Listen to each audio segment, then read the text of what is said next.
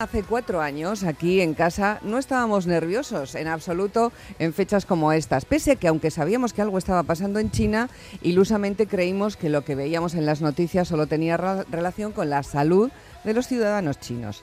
En diciembre de 2019 como todos ustedes saben, hubo un brote epidémico de neumonía de causa desconocida en Wuhan, en la provincia de Hubei, en China, que afectó a decenas de personas. Ese fue el comienzo de un punto de inflexión para toda la humanidad en distinto grado y con diferente afectación según los países. Recordarán el mercado de Wuhan, ¿verdad? Y el foco que sobre él se puso.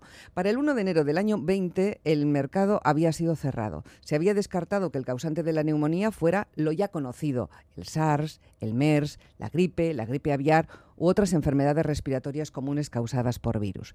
El 7 de enero del año 20, los científicos chinos habían aislado el virus causante de la enfermedad y secuenciaron el genoma. Le pusimos nombre a lo que estaba pasando el 7 de enero. Hoy estamos a día 6. Aquella secuenciación estuvo disponible para la Organización Mundial de la Salud el 12 de enero del 20 y eso permitió producir las pruebas PCR con las que se detectó el COVID. COVID-19. Han pasado cuatro años y decimos con normalidad que este invierno hay mucha gripe y mucho COVID y también bronquiolitis, virus sincitial. Todos estos virus respiratorios se han juntado para saturar las consultas de atención primaria y las urgencias y aumentar los ingresos hospitalarios. La situación es complicada, ya lo saben, y por eso la nueva ministra de Sanidad, Mónica García, ha convocado para pasado mañana, para este próximo lunes, una reunión extraordinaria del Consejo Interterritorial de Salud, el organismo que reúne a los responsables sanitarios de todas las comunidades autónomas.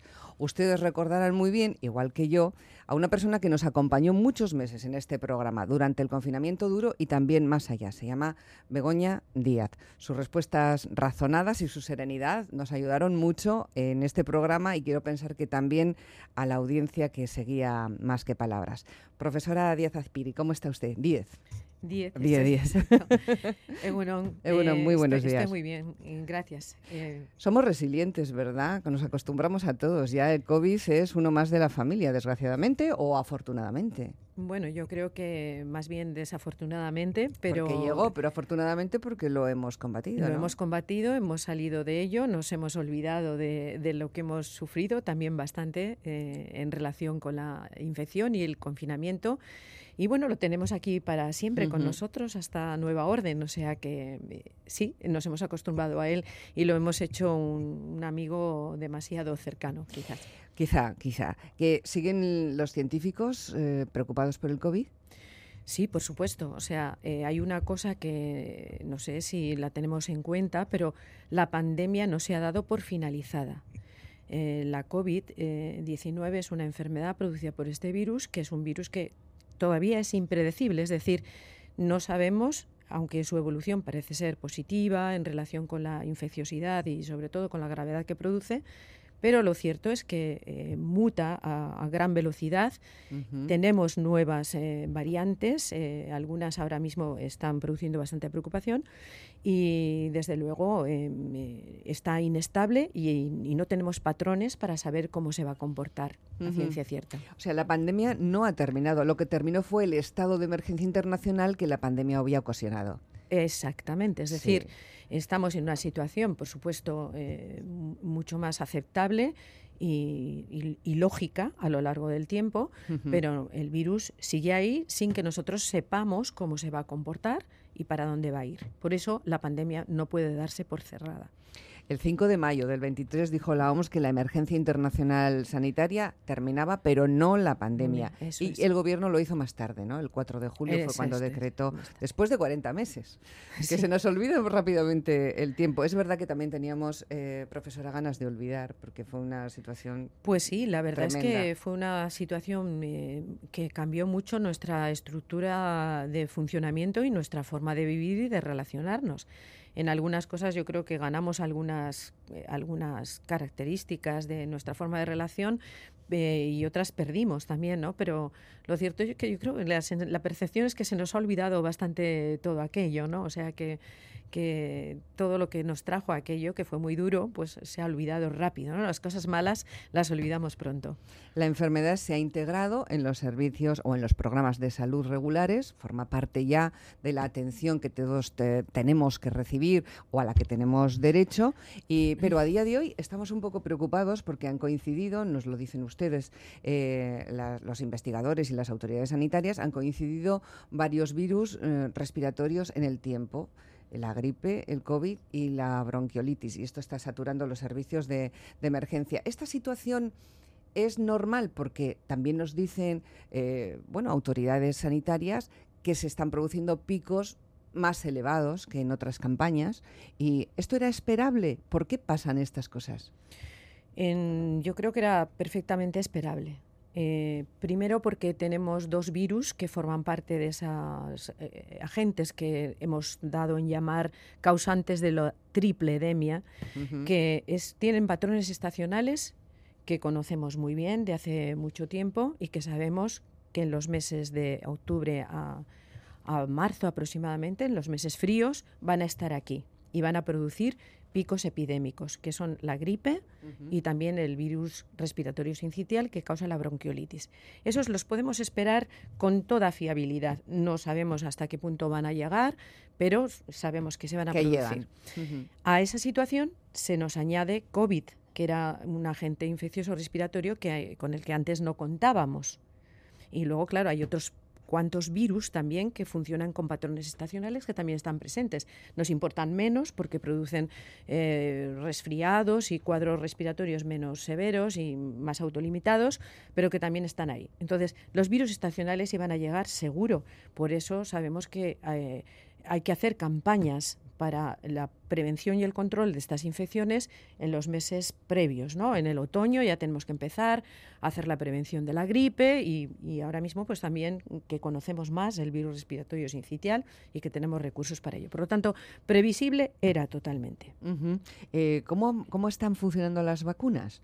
Las de, las de la gripe y las del COVID en esta campaña, en la del 23-24. Eh, por un lado, vamos a decir, la campaña de vacunación, pues lo que nos están indicando los servicios de salud es que ha disminuido la adherencia a esta vacunación. Eh, en cuanto a la gripe, parece ser que hay una disminución del 15% de personas vacunadas frente a otros años. Y con respecto a la COVID, también se ha producido una disminución muy grande de la vacunación. Por lo tanto, ha habido una disminución en la vacunación, en, o sea, digamos, nuestra actitud frente a la vacuna está siendo un poco menos eh, adhesiva que lo que hemos tenido años anteriores. Eh, la vacuna de la gripe y también la de la COVID, pues tenemos que tener en cuenta que tienen un porcentaje de protección. No es total, eso tenemos que contar con ello. La de la gripe suele ser habitual que sea de un 60% porque como el virus viene desde el hemisferio sur, viene cambiando y, no podemos esperar a hacer las vacunas, pues digamos que conseguimos una, eh, inmunización parcial. Pero como los procesos epidémicos son tan abundantes, aunque la protección no sea muy grande, pues el porcentaje de población defendida va a ser muy alto. Y entonces eso nos puede hacer un freno a la transmisión de la enfermedad.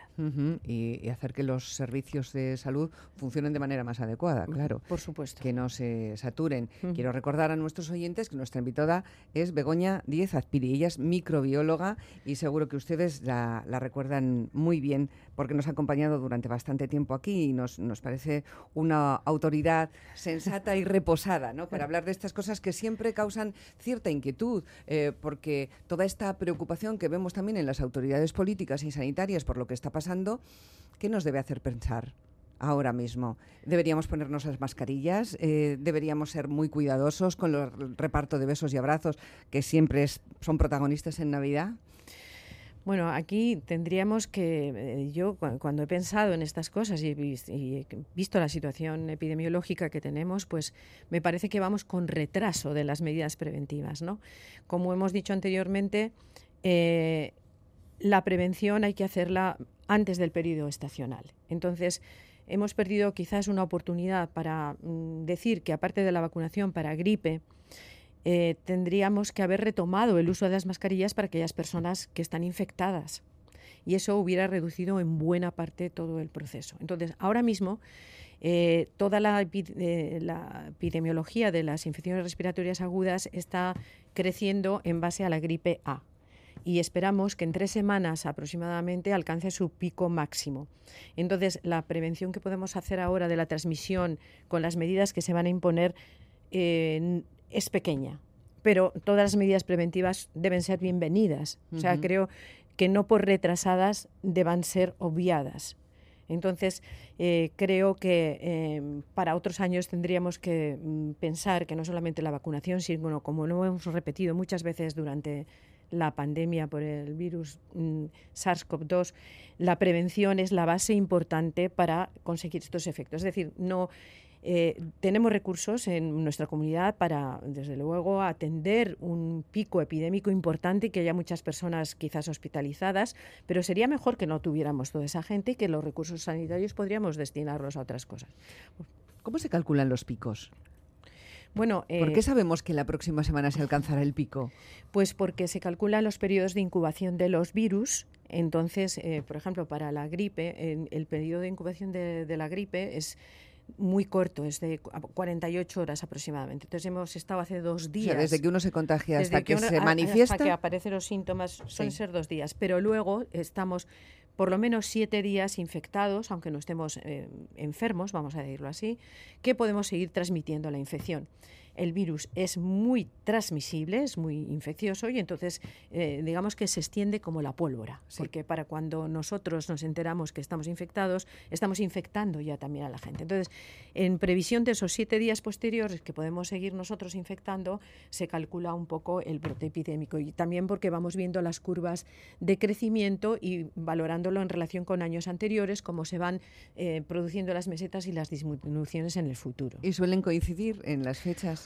Eh, sí, suelen coincidir en las fechas. También depende, eh, digamos, la climatología, cuando llega el frío, digamos, ¿no? que es una característica muy vinculada al desarrollo, sobre todo de la gripe. Mm, eh, vemos algunas mascarillas en, en, la calle, pero parece que no estaría de más en una situación griposa, como es el caso, pues que si utilizamos el transporte público u otros medios de comunicación en los que estamos muy cerca de otras personas, pues nos dotemos de una mascarilla, ¿no? Eso es una buena idea, pero también creo que en la responsabilidad de todos estaría que cuando nosotros tenemos un proceso respiratorio nos pongamos la mascarilla. Eso evitaría de forma importante la transmisión. ¿eh? Entonces, si los infectados ya hacemos una cierta contención de la transmisión, pues eso sería. Entonces, ahora mismo la recomendación sería que en aglomeraciones nos pongamos la mascarilla. No tenemos que usarla todo el tiempo, no tenemos que usarla en todos los y tampoco para siempre, ¿no? Pero yo creo que no es una opción tan molesta para un corto periodo de tiempo. Eh, respecto de la gripe, eh, hemos hecho sanitariamente, quiero decir, y en investigación todo lo que se podía hacer. ¿Vamos a mejorar en el futuro para combatir la gripe? Mm, la pregunta es eh, que sí, claro, en ciencia siempre decimos que sí, por supuesto. Eh, y desde luego, en, base, en la base de ese haremos mejores cosas para la gripe, eh, hay dos territorios, ¿no? ¿Qué son? Son, por un lado, eh, desarrollar vacunas más eficaces.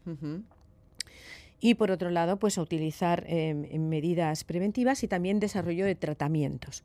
La gripe es grave para, como casi todas estas infecciones, coincide que tanto la gripe como la, bronquiolitis o la infección producida por el virus respiratorio sincicial y COVID son infecciones que atacan de forma importante y grave a los extremos de la vida, a los bebés recién nacidos, niños pequeños y a los adultos mayores.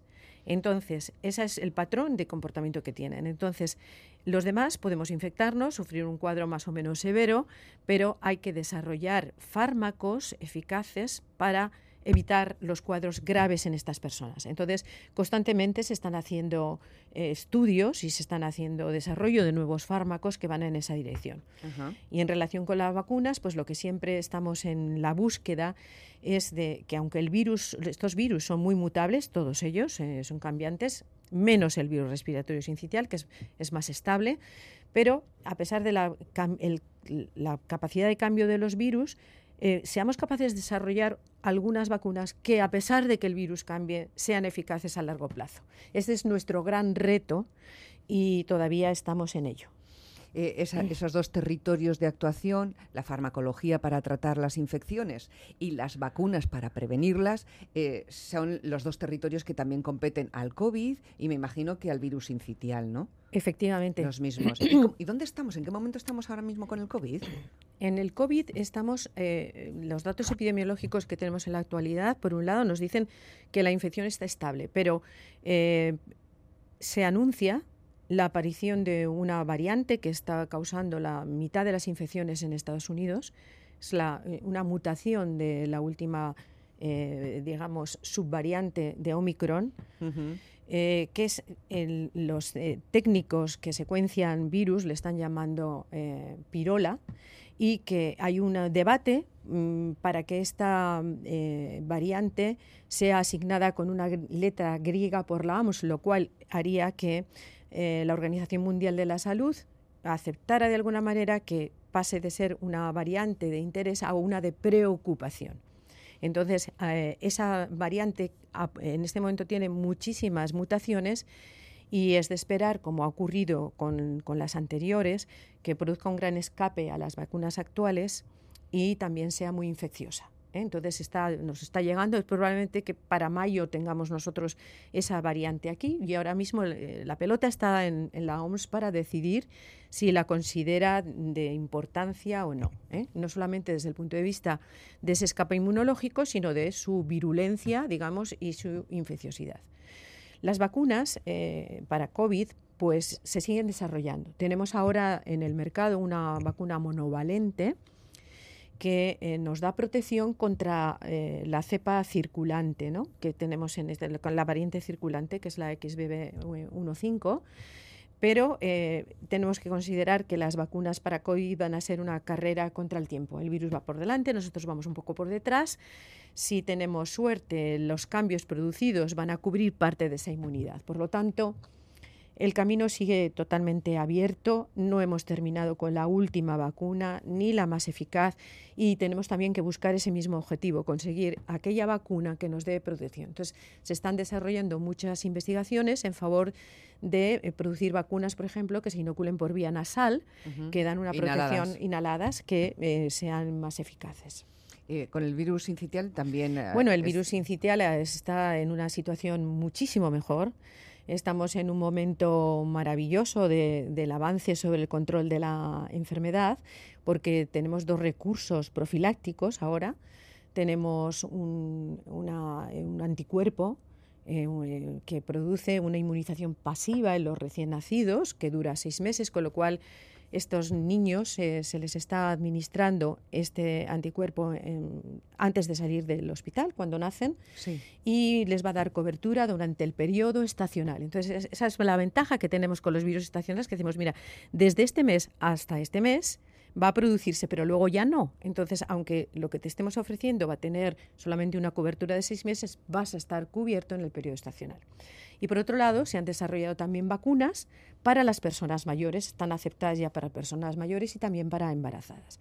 Con lo cual, eh, la expectativa es, es, un tema muy interesante porque acaban de llegar, se están recién implantadas y probablemente el año que viene tengamos una notificación de cuál ha sido el efecto de la aplicación de estos medios profilácticos, que será seguro muy positivo. Ah, qué interesante. Eh, se nos acaba el tiempo, pero antes de despedirnos hay una gran amenaza de la que hemos hablado en otras ocasiones para nuestra salud, la de las superbacterias, ¿no? resistentes además a las, a las habituales, eh, a los habituales tratamientos antibióticos. Una de las más peligrosas es la que causa enfermedades como neumonía o meningitis. Y parece que han desarrollado un antibiótico, a ver si lo digo, ¿eh? Zosurabalpina, la zosurabalpina, que podría combatirla con éxito. Se nos ha anunciado como un avance importante. ¿Cómo de importante es? Bueno, cualquier eh, nuevo fármaco que combata las superbacterias es un avance importantísimo. Es decir, eh, nuestra preocupación es enorme en el campo de la resistencia a los antimicrobianos y que se considera que bacterias que hoy en día están perfectamente controladas y para las cuales tenemos tratamiento, para el 2050 no tengamos cómo combatirlas y vuelvan a ser las enfermedades infecciosas las causas más importantes de mortalidad en cualquier sociedad. Con lo cual, en el mundo de los antibióticos casi habíamos terminado, digamos, de, el desarrollo farmacológico de esas fuentes tan importantes de tratamiento y estábamos ya mirando para otros lados, estamos mirando también para vacunas, estamos mirando también para, para eh, guerra biológica entre bacterias, porque es un problema importantísimo. Entonces, cualquier fármaco que se desarrolle en esta línea, pues es un motivo de esperanza y de, y de lucha contra estas enfermedades. Qué placer volver a contar aquí en estos estudios con Begoña Díez Azpiri, es microbióloga, sigue impartiendo másteres en la universidad. Sí, así es. Eso es muy interesante y seguro que podremos volver a, llamarla en, en, otro momento para seguir hablando de estas cuestiones que nos afectan tanto a todos y que son tan interesantes de conocer, porque a veces vivimos un poco al margen de estas informaciones, las buenas, las que vienen de los expertos y de quienes conocen la situación. Pues feliz 24. Muchísimas gracias, lo mismo para, para ti, para todos. Muchísimas eh, gracias. Felices Reyes, poco, poco roscón o mucho, eh, dependiendo. Dependiendo de lo que cada uno quiera y lo saturado que esté desde diciembre. Pues es que ricas, con muchísimas gracias, Begoña. Hasta pronto. agur. agur.